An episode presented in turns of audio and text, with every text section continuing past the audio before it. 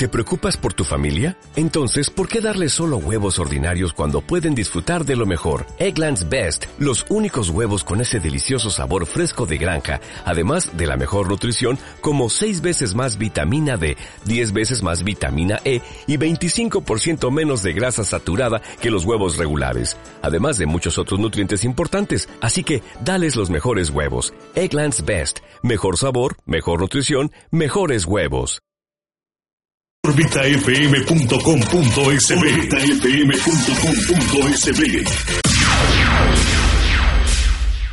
Amigas y amigos radiovidentes de Órbita FM, reciban un cordial saludo en este inicio de semana y en este último día del mes de abril. Estamos en directo desde los estudios centrales de Grupo Órbita y en esta oportunidad me acompaña un miembro del Gabinete de Seguridad como lo es el director general de centros penales, el licenciado Marco Tulio Lima, a quien doy la más cordial bienvenida.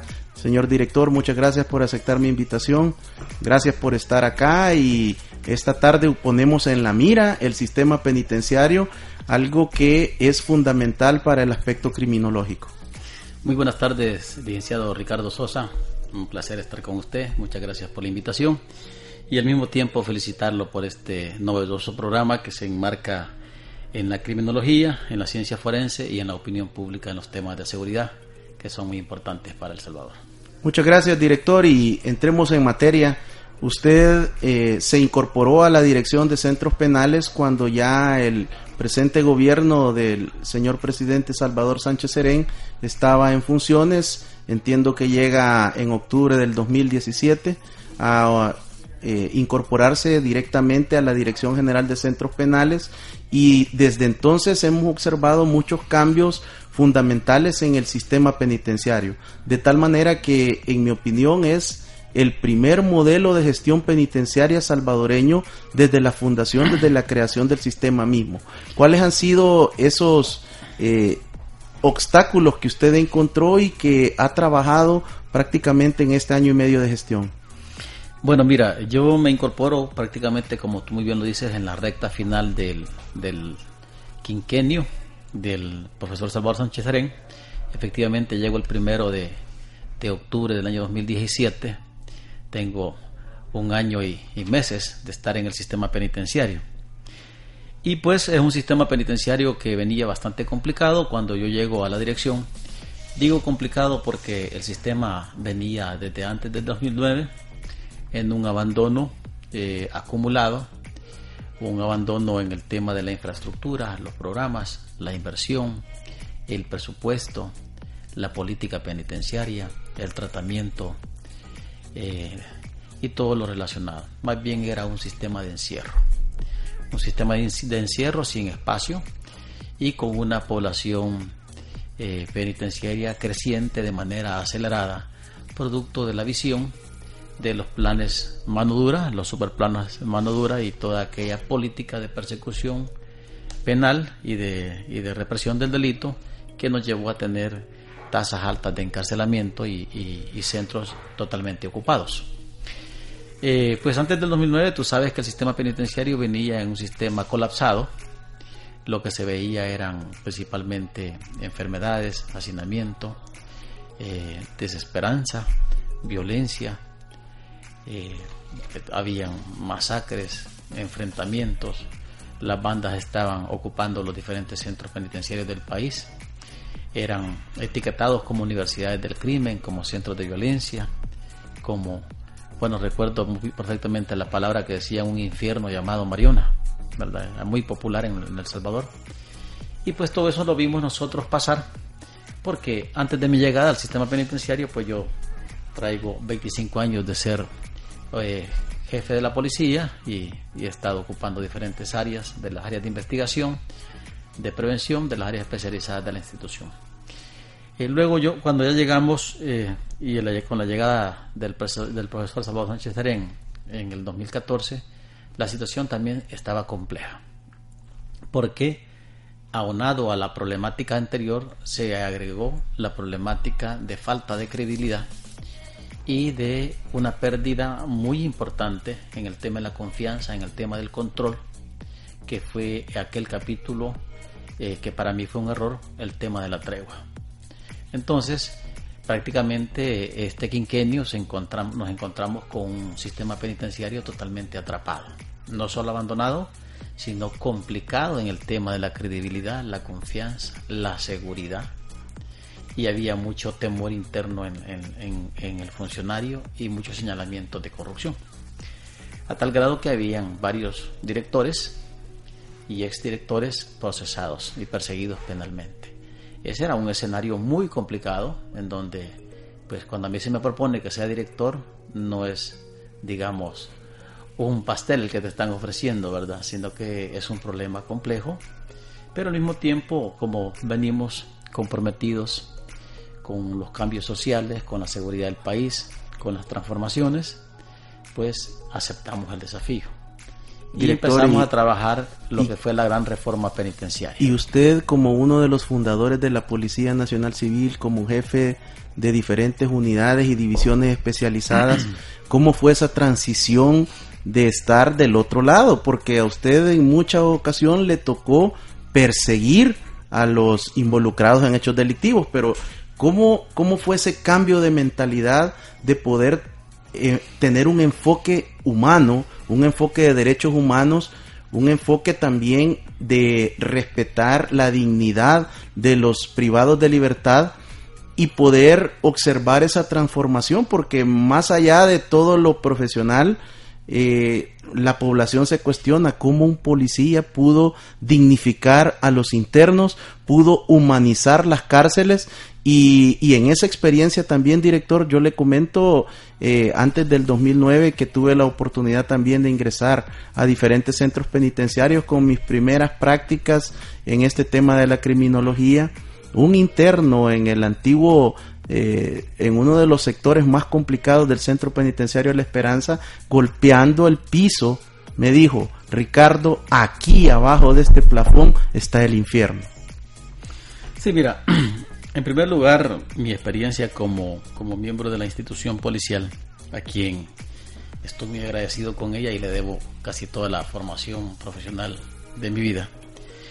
He tenido la oportunidad de visitar diferentes modelos, por ejemplo Estados Unidos, México, Colombia, varios de los países de Centroamérica. Estudié en la academia del FBI también un tiempo, pasé muchos cursos, estuve en las ILEAS y he estado en intercambios con bastantes eh, modelos de seguridad. He sido investigador casi 12 años de homicidios, de narcotráfico, de delitos relativos a al, al tráfico y la trata de personas.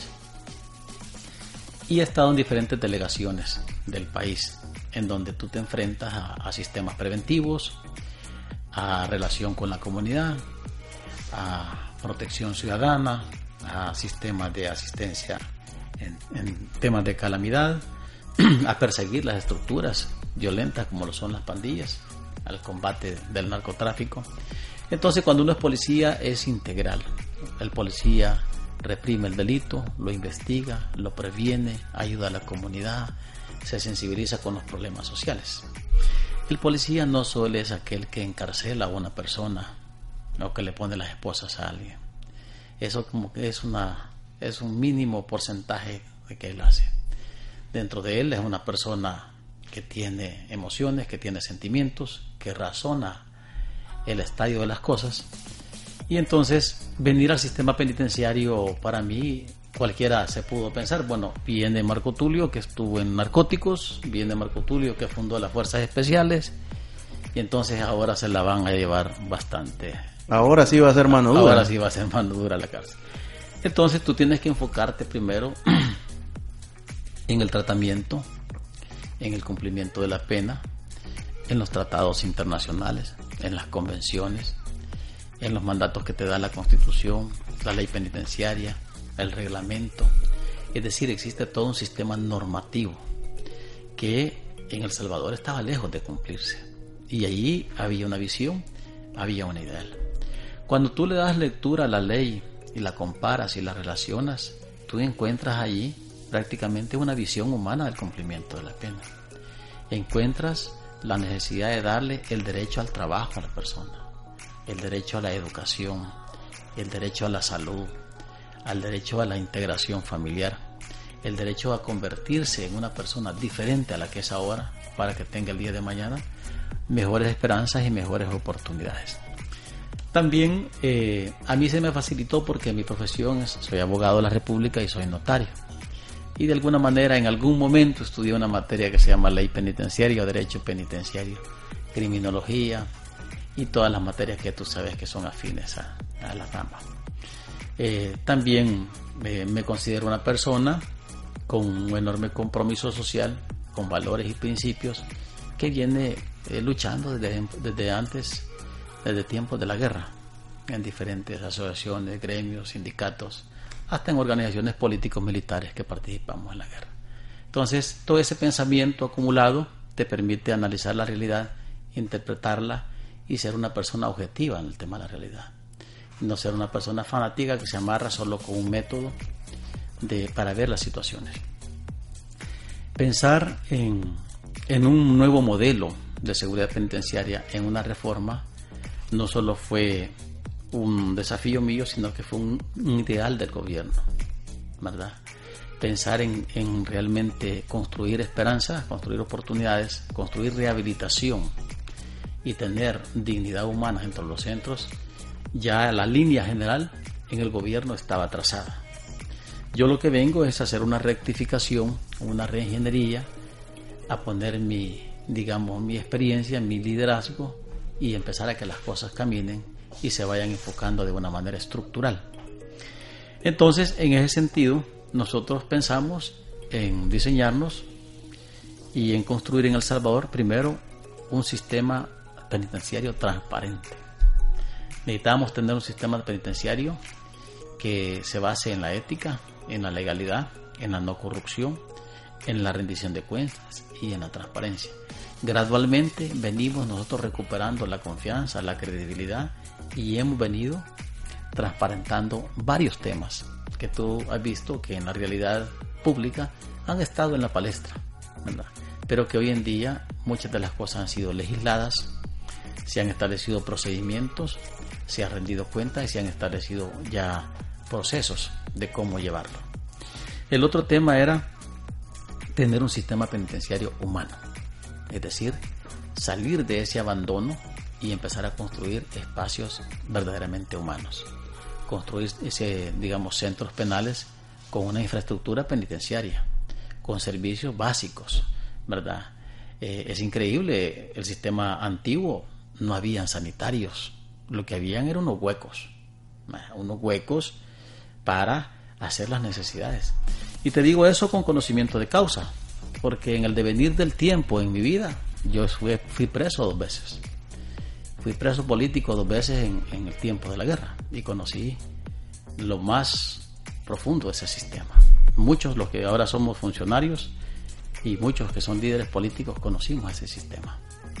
Y al compararlo hoy en día hemos venido saliendo de esa, de esa desolación, de esa inhumanidad, a construir ahora pues eh, digamos, mayor dignidad humana. Director, en esas dos ocasiones que usted fue preso político, eh, ¿visitó o estuvo interno en los centros penitenciarios o solo en las Bartolinas de la Policía Nacional Civil? No, yo estuve en el Centro Penal de Mariona, 1988, 24 de diciembre del 1988 pasé ahí mi Navidad y el Año Nuevo.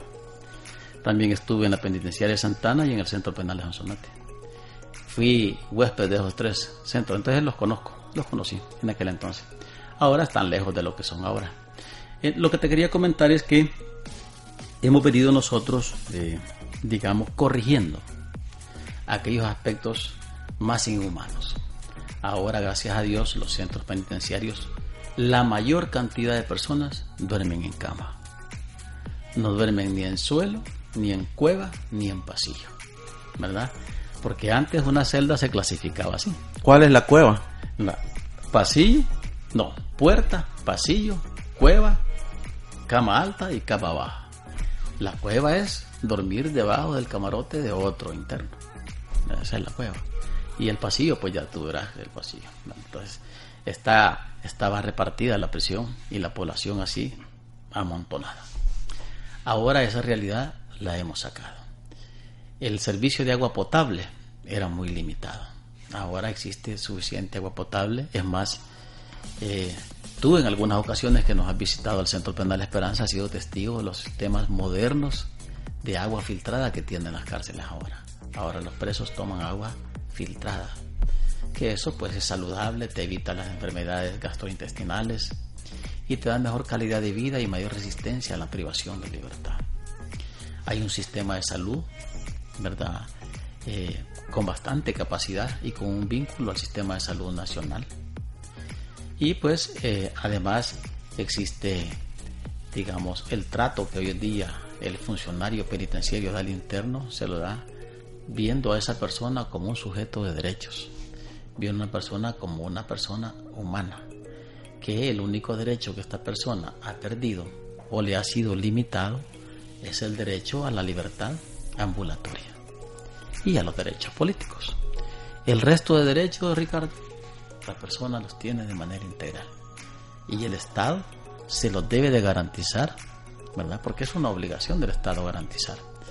Cuando nosotros decidimos, o el nuestro gobierno decide invertir en cárceles nuevas, decide en primer lugar porque tiende y cree en una visión de rehabilitación cree en la necesidad de que a través de la rehabilitación también se puede prevenir el delito.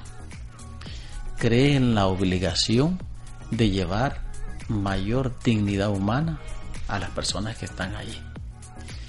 Cree además en que hay que construir un mundo de oportunidades, de segundas oportunidades y de tener todo un sistema que favorezca al trabajo y al tratamiento y al cumplimiento de la pena. Quiero decirte que recién llegado yo al sistema penitenciario me reuní en dos ocasiones con el, con el presidente de la República, con el mayor jerarca de la iglesia en El Salvador y en una ocasión el, el, el obispo le trasladó al presidente en mi presidencia le dijo, el Papa nos manda un pedido. Estamos en el año de la misericordia el Papa manda a decir que hay que invertir y hay que suavizar y hay que mejorar la condición y hay que aliviar la pena de los presos, la pena de los privados de libertad. ¿Cuántas veces nosotros hemos visto al Papa visitando las cárceles en Italia? ¿O cuántas veces hemos visto al Papa lavándole los pies a un preso? Entonces también este es un mandato cristiano, también es un mandato humano. Entonces al construir en cárceles eh, vimos esa visión, tener un sistema penitenciario transparente y con dignidad humana. Luego moderno. Moderno quiere decir que íbamos a invertir en todo un esfuerzo tecnológico. Todos los sistemas penitenciarios que tenemos hoy en día, las cárceles tienen sistemas no intrusivos, escáneres de cuerpo entero, detectores de metales, este, arcos de detectores de metales, sensores de búsqueda de señal. Anteriormente los registros eran intrusivos, eran invasivos. Las personas hasta con un mismo guante registraban hasta 50 mujeres.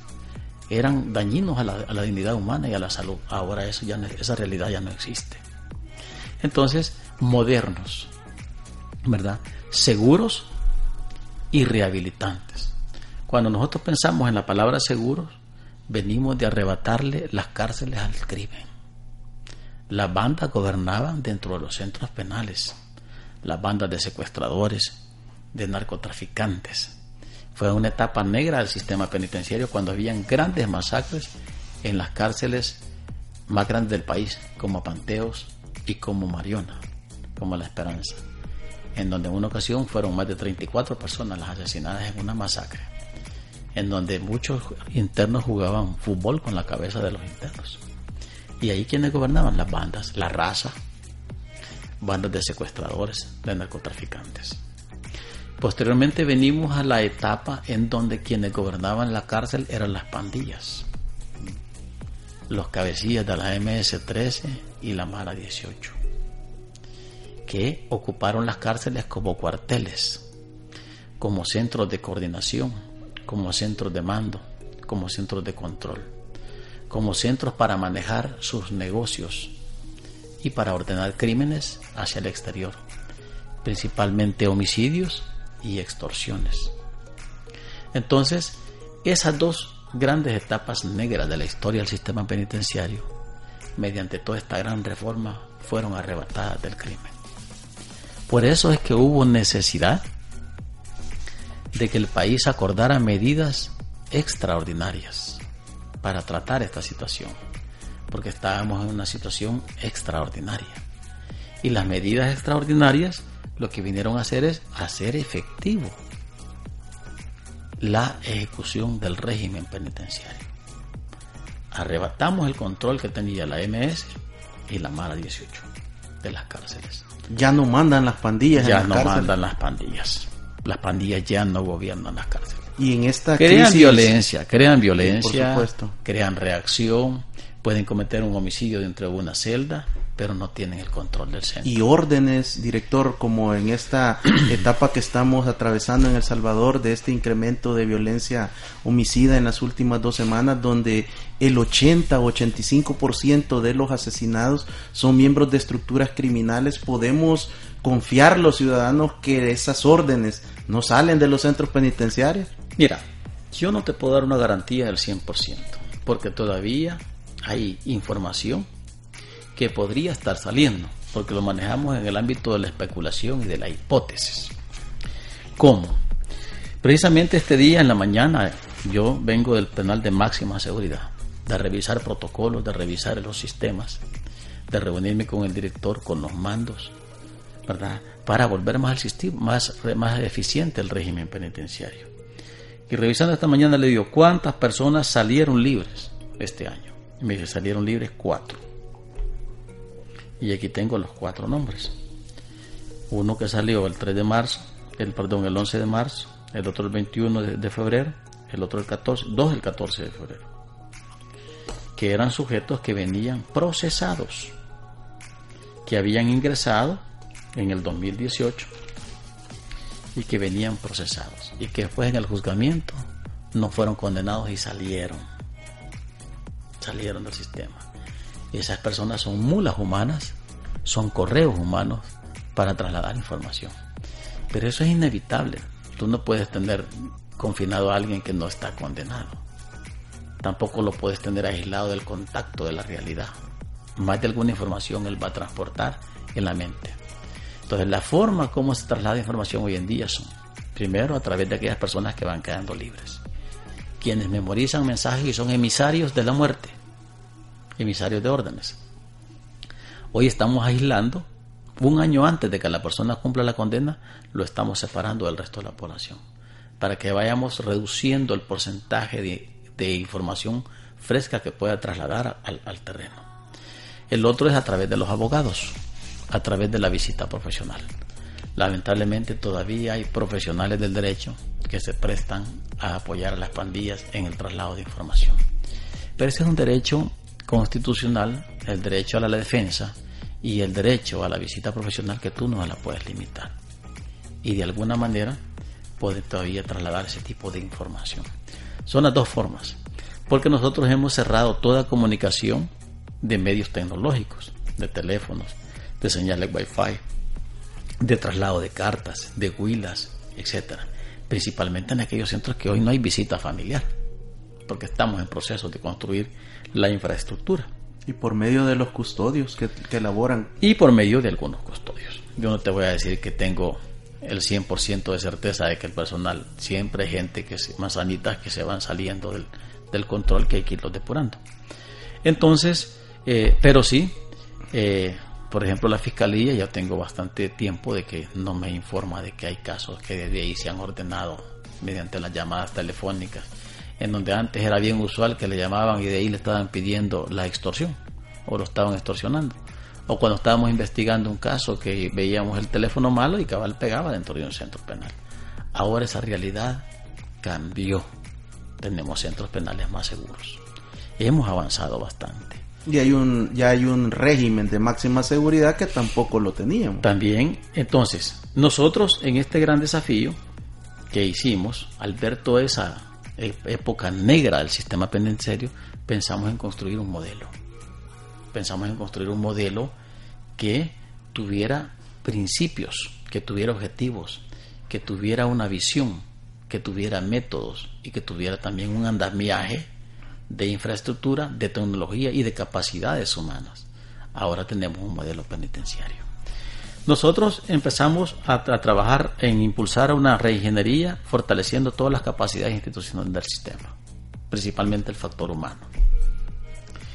Luego eh, pensamos en fortalecer los sistemas de control, los sistemas de seguridad, para construir una infraestructura que mejorara la seguridad y se apoyara en los recursos de la tecnología. Eso es lo que tenemos hoy en día. Y también para desarrollar programas que promuevan la ocupación del trabajo penitenciario y cumplir con el mandato de la rehabilitación y la reinserción social. Entonces, basa- basado en esos grandes objetivos estratégicos, empezamos a trabajar toda la reforma penitenciaria.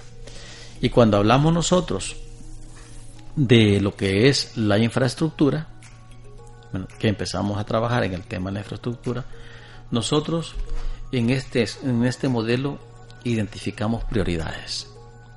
La primera gran prioridad fue reducir el hacinamiento. Veníamos de arriba del 400% del hacinamiento y hoy en día lo tenemos en el 134%. El Hasta este día. hasta este día. Porque tenemos una población penitenciaria actual de 39.808 privados de libertad. Hasta este momento.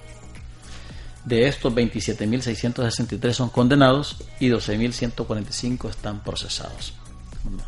Entonces, Ha existido una reducción también porque eh, cuando se hizo el traslado de los aproximadamente 2.500 eh, privados de libertad de las Bartolinas policiales, llegamos a 41.500. superamos los 41.000. Sí, esto es producto de los programas de tratamiento, es producto de la redención de la pena, es producto del sistema de clasificación y del trabajo que hacen los, equipos multidisciplinarios, es producto de que tenemos un sistema progresivo que está en constante movimiento, ¿verdad? Ingresando e incorporando gente al sistema y sacándola a diferentes fases. Fases de semilibertad, fases de confianza, de detención menor y gente que está alcanzando la libertad. Es producto de que este sistema no es un sistema estático, no es un sistema de encierro, sino es un sistema progresivo como lo dice nuestra, nuestra legislación. Entonces, cuando nosotros pensamos en reducir el hacinamiento, pensamos en primer lugar en construir 20.628 nuevos espacios. Nosotros el sistema lo encontramos con 8.000 espacios. Es la fundación misma del sistema. con la fundación misma del sistema. Con 400% de hacinamiento. ¿Qué quiere decir? Que en un espacio que era para una persona, habían cuatro. Ahora nosotros lo estamos dejando con una persona y un tercio. 134%. Con la construcción de otros centros se va a ir reduciendo un poco más. Si es que no se nos dispara también el ingreso.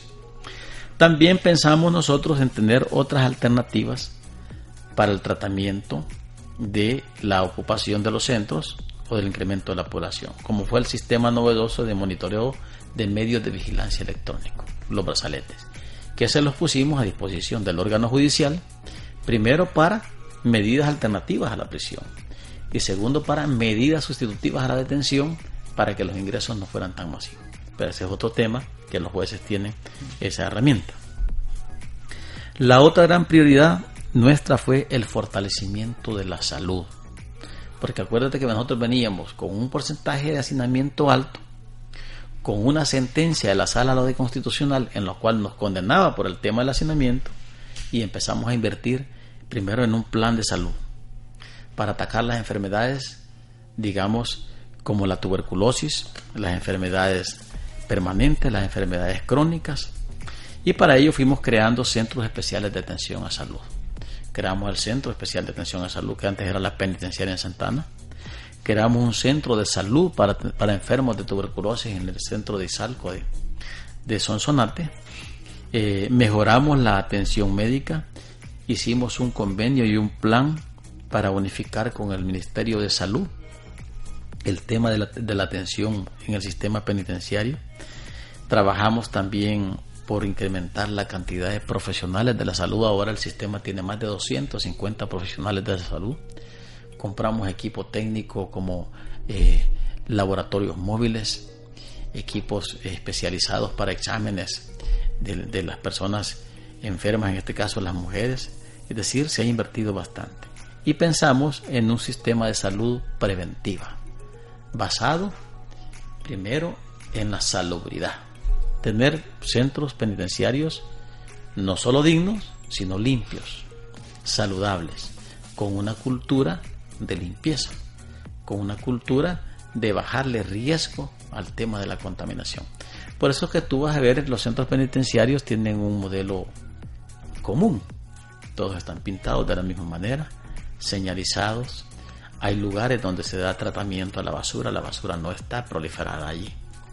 Y se le exige a que el reo se esté aseando todos los días, que mantenga su, corte de, barba, su corte de cabello, su baño, su limpieza, su kit de higiene, porque todo es un sistema preventivo de salud. Luego se, se le dio prioridad al tema de la inversión. El tema de la inversión, más que todo de infraestructura, tecnología, transporte, equipamiento y seguridad.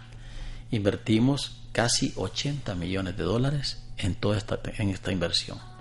58 millones de ellos fueron en, en, lo que es la infraestructura. Los demás fueron medios de transporte, medios de tecnología, equipo de seguridad. Y el otro gran desafío fue el tratamiento penitenciario por medio del programa Yo Cambio, que ese ha sido como uno de los legados más importantes que este gobierno le ha dejado a El Salvador. Vamos a ir a la pausa, señor director, para que ampliemos sobre la parte mediática del programa Yo Cambio, qué fue lo que llegó usted a desentrampar para posicionarlo mediáticamente, pero también para que avanzáramos en el tratamiento, en el poder ponerse a trabajar, combatir el ocio carcelario y aplicar estos principios. Eh, amigos y amigas radiovidentes, estamos en, en La Mira con Ricardo Sosa y haciéndole la cordial invitación también para que aproveche último día de la promoción de grupos ISECOR en el sistema de alarma y sistema de circuito cerrado de televisión o videovigilancia como es conocido.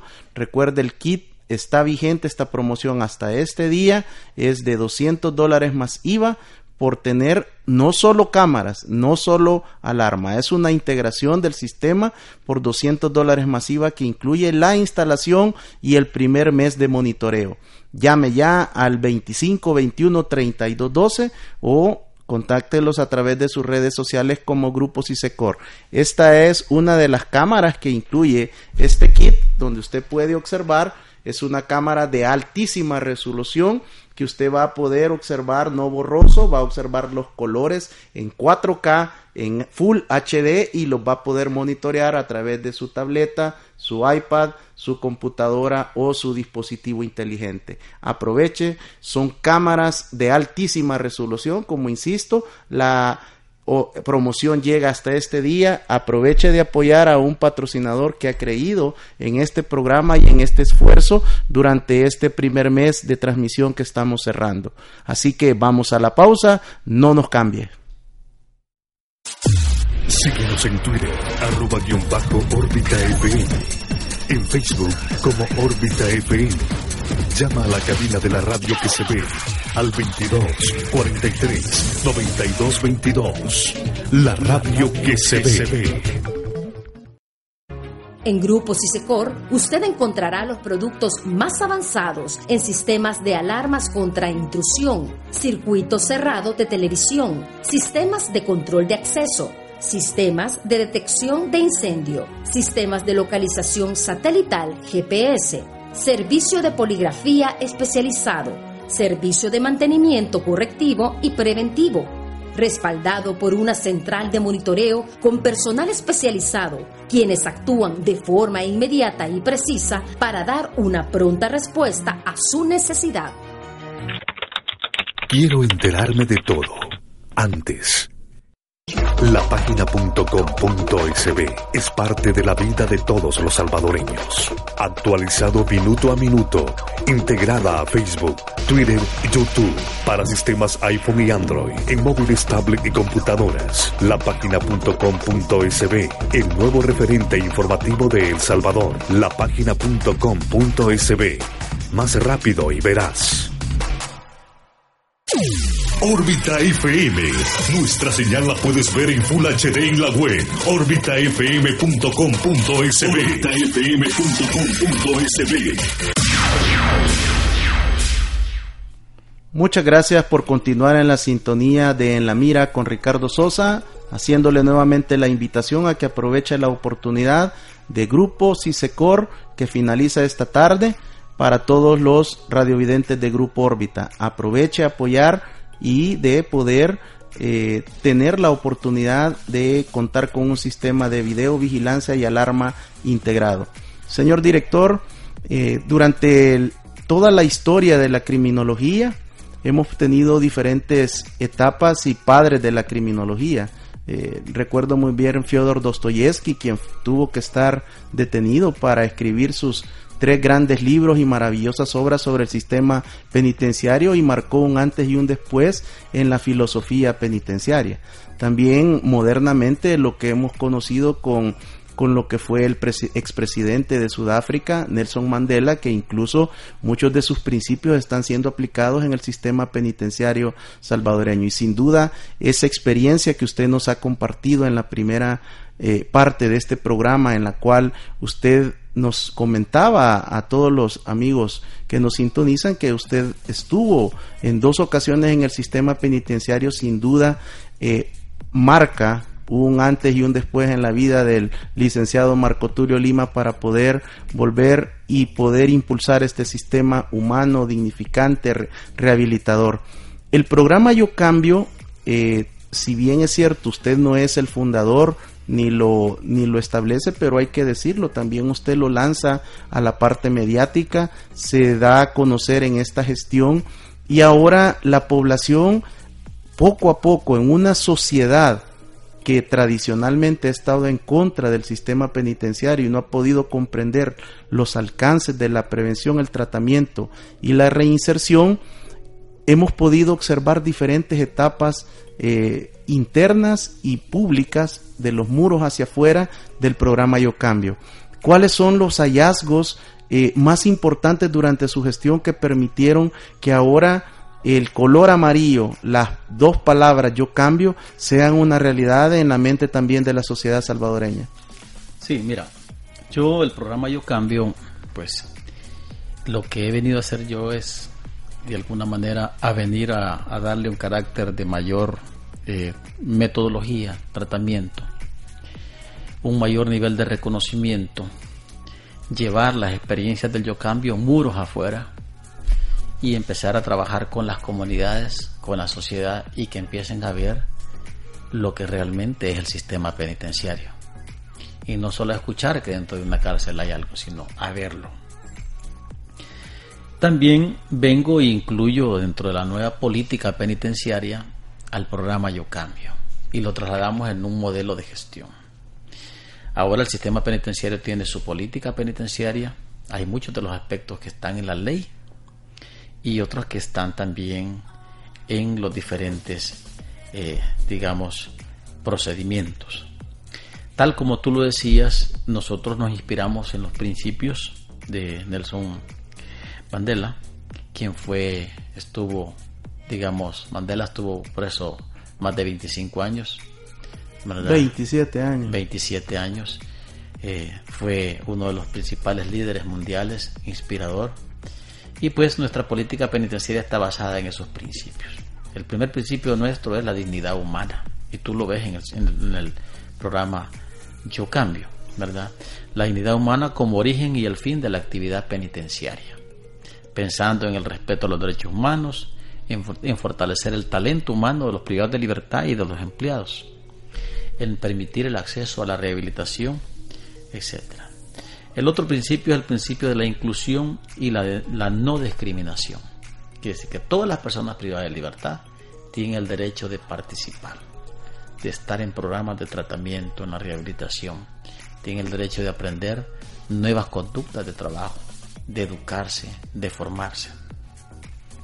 El otro principio es el principio de retribución a la comunidad. Y aquí es donde entra ya el modelo penitenciario Yo Cambio con ayuda a la comunidad y la redención de la pena.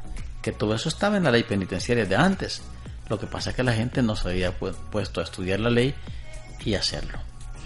El, el, principio de retribución a la comunidad es uno de los enfoques del sistema penitenciario para volverse en primer lugar autosostenible y en segundo lugar para asistir a la sociedad, ¿verdad? Con el trabajo comunitario. Y es así como hoy tenemos más de 4.000 personas trabajando en proyectos comunitarios. Nada menos yo esta mañana, antes, como a las 11 de la mañana, pasaba por San Vicente y pasé viendo el proyecto donde los privados de libertad están construyendo la iglesia El Divino Niño.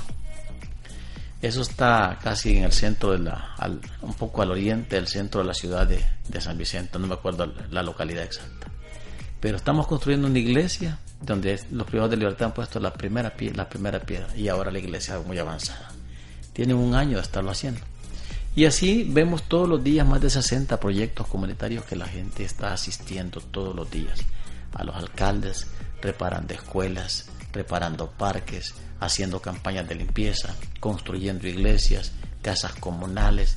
También pasé viendo el, el estadio del Platense, en Zacatecoluca lo pasé viendo que ya estamos poniéndole el engramillado. Ya Arturo Toledo Valle, más de 100 años. Más de 100 años. Lo estamos reparando. Quiero decirte que quitamos todo el engramillado viejo y le estamos poniendo el engramado nuevo. Ya se les pintaron las graderías, se están mejorando los parqueos. que va a tener un, un, un estadio bonito. Lo están haciendo los privados de libertad por la redención de la pena y el trabajo comunitario estos, estos privados, estos internos, hombres y mujeres que la población observa en la calle, están a un paso de su libertad, porque esto también ha generado algunas dudas, que si es que recién llega el interno condenado ya puede salir a libertad o semi libertad. No, no, esto es un proceso. Esto es un proceso. Estas personas que usted ve allí, esa foto que estamos viendo en este momento es en la cancha de Nuevo Cujatlán en donde ayer llegaron, ya lo llevan a la mitad, se le va a poner el, engramado, se le van a hacer graderías, se le van a mejorar los vestidores. Le vamos a dejar una cancha muy bonita a la alcaldesa de Nuevo Guatlán. y están por firmar un convenio, entiendo. Sí, hay 93 trabajando, espero que esta semana lo firmemos. También eh, quiero decirte que estas personas, muchos de ellos ya superaron la media pena o están ya casi llegando a un tercio de cumplir la pena total. Es decir, son personas que ya pasaron por una serie de programas de tratamiento, de evaluación, su conducta está certificada con los jueces de vigilancia penitenciaria, los equipos técnicos. Entonces, por eso es que este programa es exitoso, porque la gente no se deserta, la gente no se fuga. No hay ninguna fuga. La gente no, no hay ninguna fuga. La gente no ofende a otros, no comete faltas a la moral o actos arbitrarios o de abusos o de acosos. Son gente trabajadora, son gente que está agradecida de poner un pie fuera del muro y que le den un espacio en la comunidad para trabajar. Y eso también está sobre la base del principio de participación, que es el otro principio de nuestra, de nuestra política penitenciaria. Este principio debe comprenderse como lo más ampliamente posible en donde hay una intervención y un involucramiento de manera voluntaria y directa del privado de libertad. También esta participación está enfocada en la interacción que hay entre los programas, los internos y la misma comunidad. Cada proyecto comunitario que realizamos nosotros hay participación de la comunidad. La comunidad no solo es un espectador, la comunidad es un elemento activo que está participando en esa obra comunitaria. Y esa obra comunitaria no solo es la recuperación de la infraestructura comunitaria, sino también es parte de la reparación del tejido social. Eso, el programa Yo Cambio tiene esa novedad de llegar a la parte más sensible de la población a través de las diferentes actividades demostrativas que tiene el privado de libertad después de haber sido sujeto de rehabilitación y de tratamiento. Entonces, de esa manera nosotros ponemos frente a la comunidad y frente a la sociedad estos grandes este, proyectos. Los valores de nuestra política, que son también el nuevo modelo, están los valores de la tolerancia, del respeto, de la honestidad, de la lealtad, de la identidad cultural, de la responsabilidad, la solidaridad, entre otros. Entonces son valores que también en su formación el interno los va adquiriendo y los va desarrollando. Entonces, eh, esa es como la parte, digamos, del programa Yo Cambio que está viendo o siendo expuesta a la sociedad a través del trabajo comunitario. Y ahora también lo estamos exponiendo a través de el deporte, como recientemente celebramos los segundos Juegos Penitenciarios 2019, que fueron un tremendo éxito.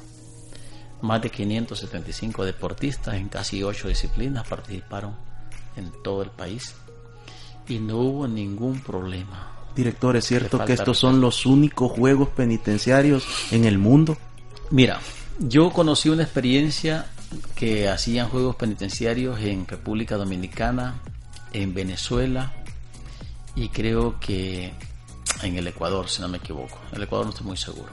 Pero todos los han hecho juegos penitenciarios dentro de los muros, en el mismo centro.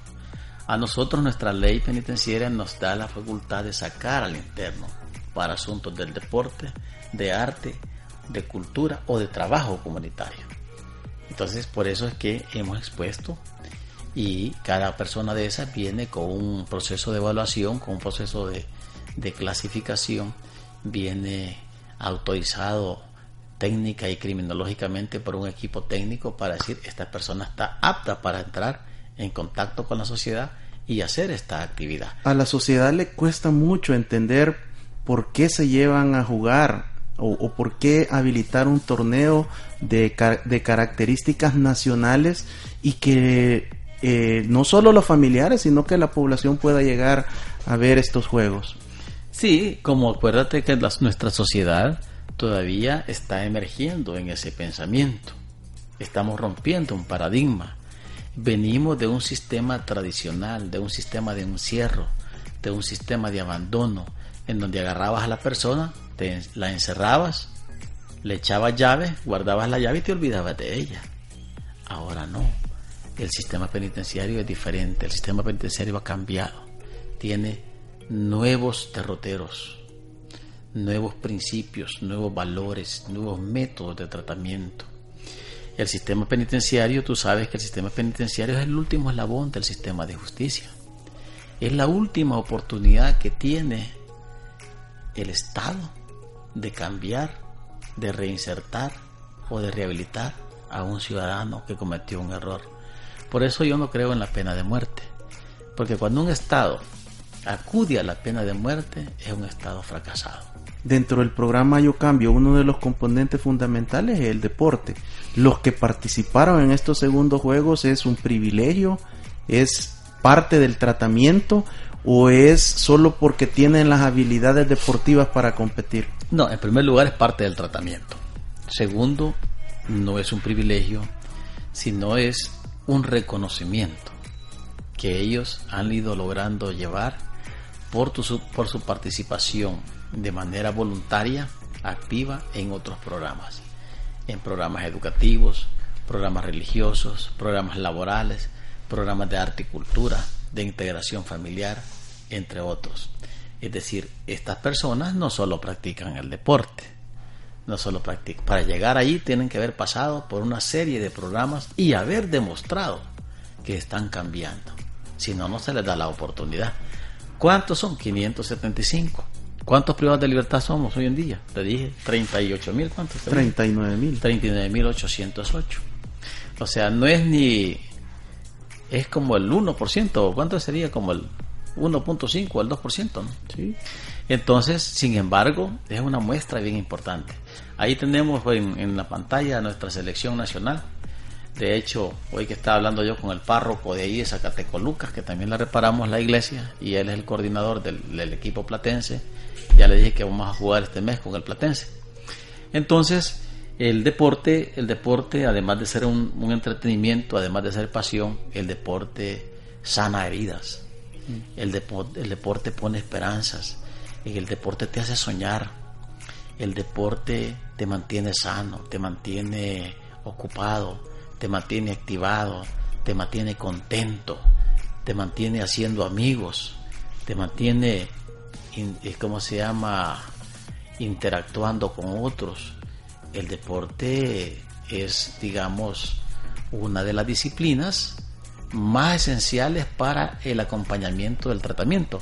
Por eso que el deporte y la religión y la integración familiar son nuestros ejes transversales en todos los programas de tratamiento, que te ayudan a que otros programas sean exitosos. Eh, una persona que va a participar en esto tiene que estar activa en el tema de la educación, por ejemplo. La educación formal y no formal. O tiene que estar activa en el trabajo. Ahora el sistema penitenciario tiene 102 talleres,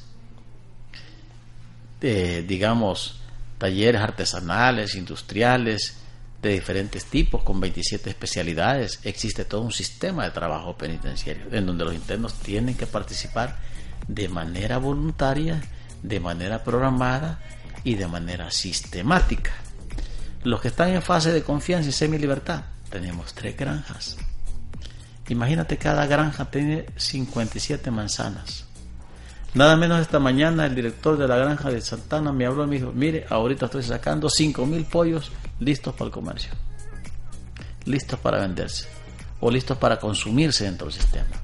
Eso no existía antes, ese nivel de producción. Y en esas buenas noticias que hemos escuchado esta tarde, director, ¿cuáles serían los retos y los desafíos de este primer modelo penitenciario?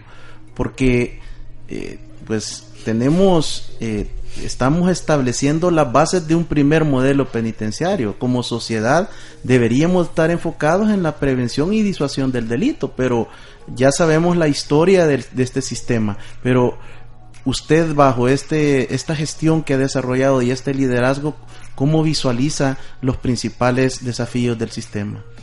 Mira, yo visualizo en primer lugar como cinco desafíos. Primero, invertir en nuestro personal, en nuestros funcionarios, en nuestros empleados. Hay que hacerles a ellos una ley de carrera del servicio penitenciario para dignificar, para reconocer socialmente y para escalonar salarialmente las personas allí ganan muy poco y hay que mejorarles sus condiciones salariales a través de una ley de carrera del servicio penitenciario. La fiscalía, los jueces y la policía tienen su ley, el sistema no lo tiene. En segundo lugar, eh, lograr desarrollar verdaderamente los programas de reinserción, buscando un asocio o buscando una relación con los sectores productivos, con los sectores laborales y con los sectores privados, para que las personas una vez que cumplan su condena puedan encontrar una oportunidad de trabajo en la sociedad o puedan encontrar una oportunidad de emprendimiento en la sociedad. También traer al sistema penitenciario, al sector privado, a las empresas para, para proyectos altamente productivos. ¿Cómo? Yo este año, perdón, el año pasado, estuve en Corea. En Corea los internos te fabrican los motores de la Kia. Te fabrican las tablets, los teléfonos, las computadoras. En Estados Unidos los internos te hacen las placas de vehículo. Estuve en Japón y lo mismo. Entonces, El Salvador puede hacer eso. Tenemos terrenos en las granjas, tenemos centros de detención menor. Es decir, tenemos las condiciones para que el próximo gobierno invierta en la reinserción y le dé un plus de mayor dimensión al sistema penitenciario, metiendo, digamos ya, sectores privados a invertir dentro del sistema penitenciario. Eso es nuevo. Eso no lo hemos hecho. Ahorita no hay ningún proyecto de esa naturaleza, pero hay un montón de gente interesada. Nosotros estamos, hemos creado todas las capacidades internas.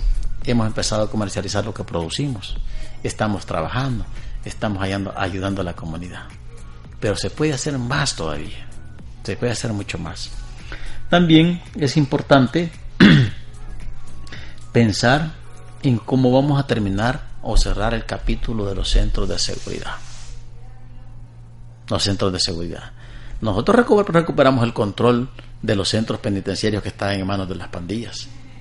Hemos empezado a clasificar a la población y mandarla a programas de rehabilitación como el programa Yo Cambio, como el caso de haber, digamos, arrebatado a la pandilla más de 1.800 integrantes del centro penal de Gotera que ahora hacen trabajo, estudian, eh, tienen programas religiosos, están ocupados y están desarrollando, progresando de la manera, de la manera de lo posible y están alejados del tema de la violencia. El mismo camino lleva parte de la población de Chalate, parte de la población de Ciudad Barrios. Pero hay que invertir mucho más en esos centros. Hay que meter de una manera muy fuerte programas de tratamiento psicosociales. Para eso hay que incrementar la capacidad del sistema. Hay que contratar más psiquiatras, hay que contratar más psicólogos, más trabajadores sociales, hay que investigar más, hay que traer criminólogos. ¿Cómo podés vos desmontar el sistema ofensivo de violencia, de, de inadaptación, de agresión, de deseo de venganza que tiene una persona perteneciente a pandilla? Hoy en la mañana en el Centro Penal de Zacatecoluca leíamos los informes de las evaluaciones psicológicas y vos encontrar verdaderos cuadros psicológicos bien difíciles. Entonces, para lograr prevenir el crimen en las calles, hay que controlar bien el sistema penitenciario, hay que mantenernos firmes. Nosotros no podemos dar un paso atrás en el tema de la seguridad, el control y la rehabilitación. Recordemos, venimos de un pasado, de un error que cometieron que se llamó la tregua. Y eso le dio a las pandillas mayor empoderamiento. El Estado tiene que seguir manteniendo el control de los centros de una manera muy fuerte, pero también tiene que brindar la oportunidad de educarse, de trabajar y de rehabilitarse cuidando la dignidad humana y la salud. Ese es un gran desafío. Ese es un gran desafío. Mantener los centros penitenciarios de las estructuras de las pandillas de acuerdo a, a la estructura, ¿eso considera usted que no debe de existir un cambio o se debe de mantener? Mm, no te entendí esa pregunta. los centros penitenciarios que están exclusivos para la militancia de, de la estructura pandilleril, pues conocemos que unos eh, son para la MS y otros para la 18. Ese, ese, esa, esa decisión que generó el, surgimiento de la Ranfla en septiembre del 2000. Ese fue un gran error. Del 2004 debe mantenerse, director. Ese fue un gran error. Es un error que reconocen los jueces, reconocen los sistemas, el sistema penitenciario, reconocen los penalistas y tratadistas. Segregar fue lo peor, ¿verdad? ¿Por qué? Porque al, para, al convertirnos en grupos, favorecimos el enfrentamiento, la rivalidad, la disputa de territorio, la disputa de los negocios. Entonces ahora tenemos que empezar a desarmar esa estructura, a unir, a poner en todo en un solo depósito todo el sistema penitenciario, pero de una manera gradual.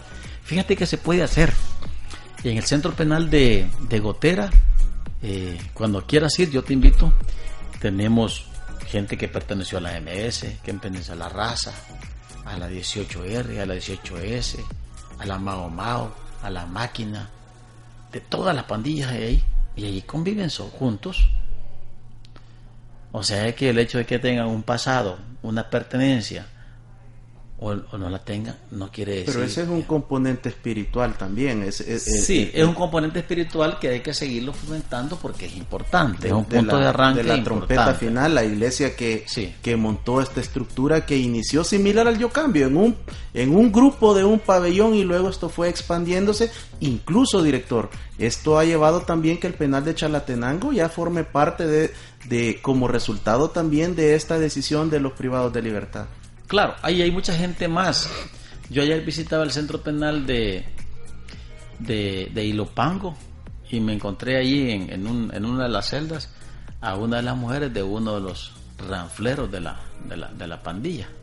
No voy a decir su nombre por, por respeto. Me decía, mire, nosotros estamos cansados. Queremos participar de los programas. ¿verdad? Pero aquí no solo es el deseo ni la voluntad, sino es un proceso voluntario de participación permanente y de comportamiento y de conducta permanente. Esa gente, para estar ahí, ha pasado por un proceso. Y en estos momentos observamos, gracias a nuestro máster, las imágenes del penal de Gotera, Ah, sí, de lo que Gotera, estamos cierto, hablando. Cierto, cierto, Cordera. Ahí pueden ver pues que son centros de enseñanza, centros de aprendizaje. La gente está, está, digamos, de alguna manera cambiando, ¿verdad? Hay oportunidades. Esto hay que seguirlo haciendo. A esto hay que meterle universidades a que apoyen esto, a criminólogos, a psicólogos, a ONGs. Hay que meter a la sociedad civil a que participe en los procesos de tratamiento. No solo el sistema penitenciario.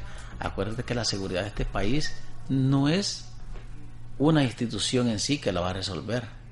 Tiene que haber una participación de, de mucha gente, de muchas instituciones. De lo contrario no lo vamos a poder resolver. Señor director, Fyodor Dostoyevsky tuvo que llegar a prisión y dentro de esta prisión desarrolló una de sus principales obras del sistema penitenciario que tiene gran actualidad. Y él cierra una de sus obras literarias diciendo, ¿quieres conocer el nivel de civilización de una sociedad?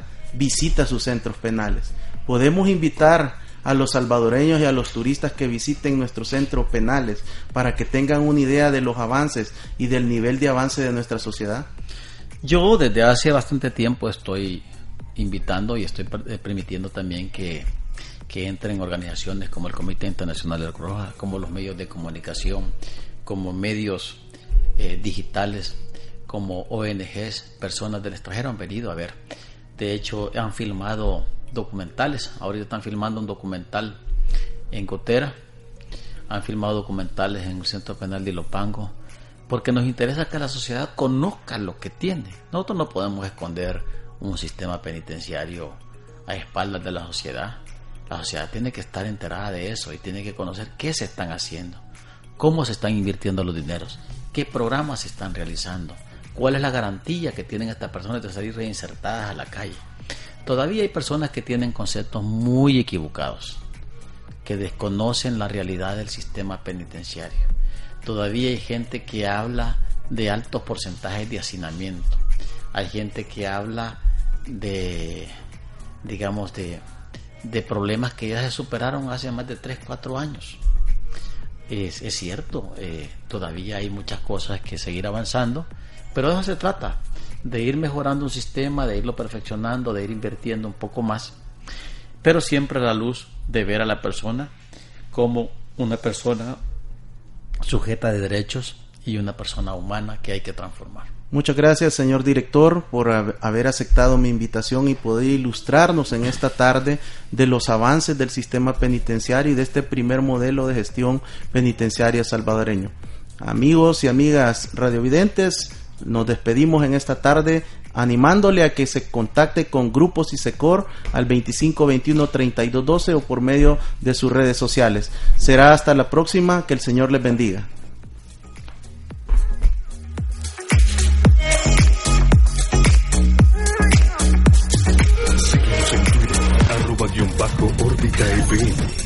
En Facebook como órbita FM.